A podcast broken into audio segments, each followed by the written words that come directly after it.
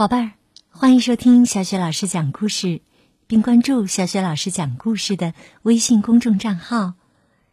今天呢，小雪老师给你讲的故事是《讨厌黑夜的喜奶奶》。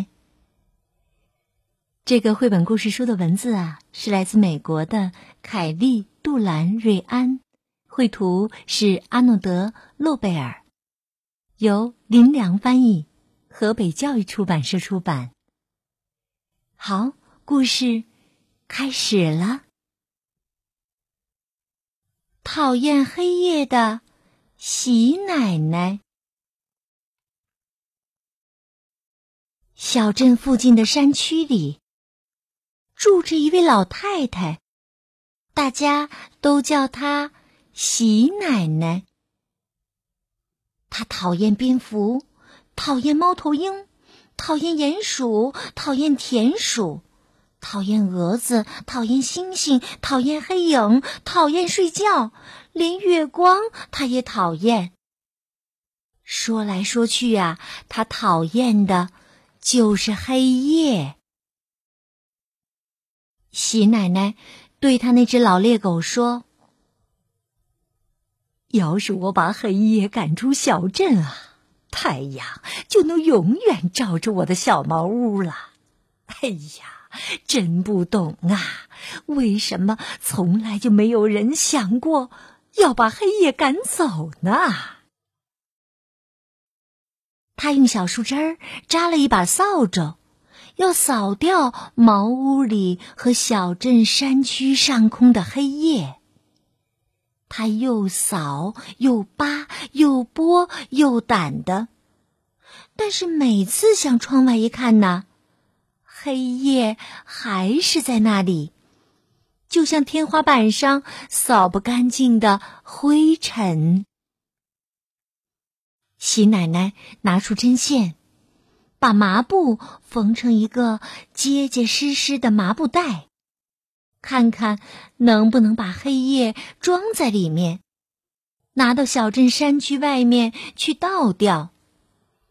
他又装又填又压又塞的，蹑手蹑脚的，连一个黑影也不放过。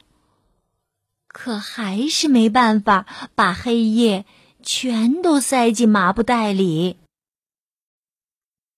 喜奶奶把最大的一口锅搬出来，搁在了火堆上，打算把黑夜煮成汤。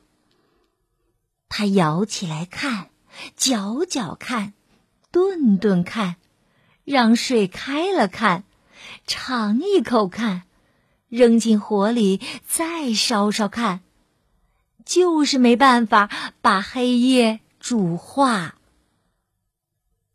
喜奶奶弄来一些藤蔓，想把黑夜结结实实的捆成一捆。他想，带到市场上啊，说不定有人买呢。可是啊，他捆不住黑夜。喜奶奶像剪羊毛似的去剪黑夜，但是从天上掉下来的。只是一些云。他把黑夜扔给躺在破布堆上的老猎狗，但是老猎狗吃不下去。他把黑夜塞进床上的草垫子里，但是黑夜又跳了出来。他把黑夜沉进屋后的井里，但是黑夜又冒出水面来。他用蜡烛去烧黑夜，但是黑夜又溜到屋外去了。喜奶奶给黑夜哼催眠曲，拿一碟牛奶去浇黑夜，对黑夜挥拳头，把黑夜放在烟囱里熏。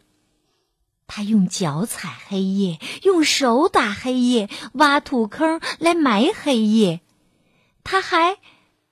哎呀，真不好意思，他还对黑夜吐唾沫呢。但是黑夜理都不理他。喜奶奶冷冷的哼了一声，说：“哼，我才不理你呢！说完，就转过身去，不理黑夜了。这时候，太阳爬上了小镇山区的山顶。但是喜奶奶因为跟黑夜拼命，已经累得无心享受白天的快乐了。